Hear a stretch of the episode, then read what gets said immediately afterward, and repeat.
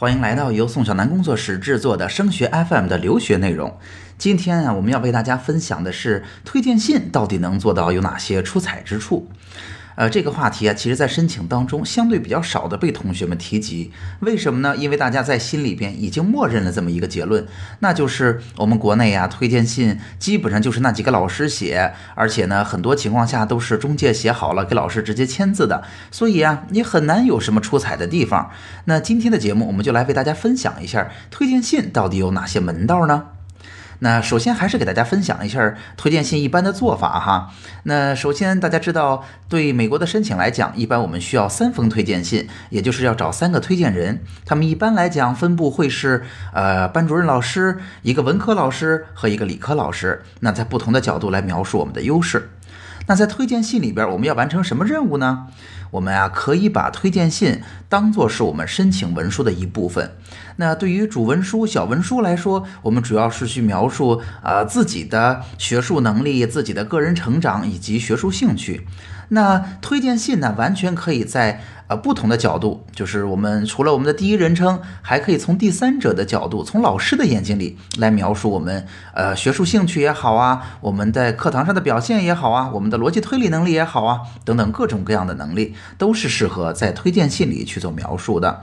那通常的做法呢，就是啊，我们可能在八九月份或者现在，我们找好了相应的老师啊，我们找好跟老师之间啊过去有过的打过的交道啊，相应的素材，然后我们找到中介帮我们把这个推荐信写好，请老师签字，我们提交就可以了。这就是推荐信通常的做法。但是大家也听懂了，推荐信啊，其实在国内这种做法的情况下。啊，我们是很难出彩的。一方面，很多老师啊，他的英语水平不够，他没有办法帮我们去完成。那另一方面呢，啊，我们其实完全知道推荐信的内容，那老师也默认了这样的事实。所以，美国大学对于我们推荐信的内容认可程度也比较一般，推荐信很难写的特别出彩。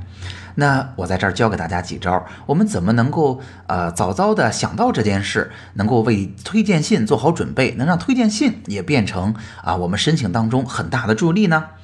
其实啊，在推荐信的领域里边，还有三种可能性，会是不是每人都有的状况？如果你拿到这三类的推荐，会对你的申请挺有帮助的。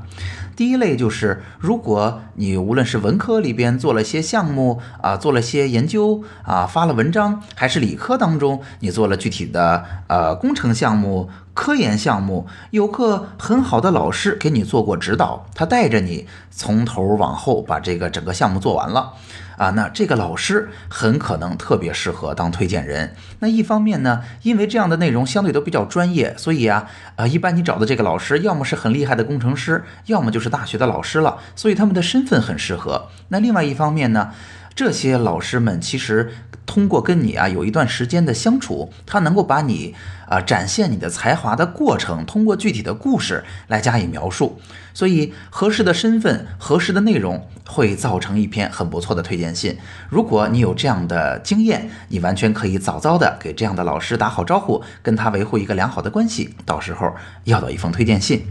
那第二个推荐信的额外的状况就是下校。那大家也知道哈，我们国内的推荐信呢，因为大多数情况下是自己写的，所以国外的认可度并不是特别高。但是国外的大学也更加认可国外大学教授的推荐信。那我们在大陆的申请者，呃，有怎么样的机会去接触到国外大学的教授呢？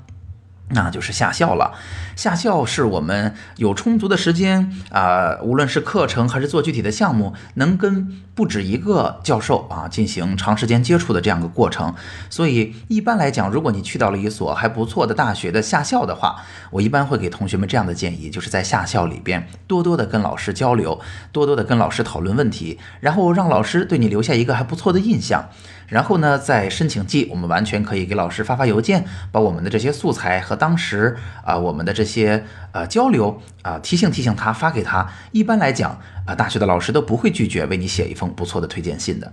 那第三种情况啊，很多同学就很少意识到了。大家有没有注意哈？其实，在啊网申的系统里边，一般都会问你，你的父母是做什么的？你的家里有没有我们的校友？其实啊，美国的大学对于校友的认可程度其实是非常高的。你会发现，很多大学甚至都会找校友来帮助他们完成新生的面试。所以啊，很多同学其实都会说，我到了大学，我甚至快毕业找工作的时候，哎，我突然想到校友会能帮我很大的忙，我应该积极的跟他们寻求呃联系和合作。但其实呢，在申请当中，无论是你的家人的朋友，还是你在做活动、做项目啊，参与各种各样的比赛当中，如果结识过你的校友，其实你也有机会在他们这儿啊要到一封不错的推荐信。大家千万不要小看了校友对你的推荐作用哦。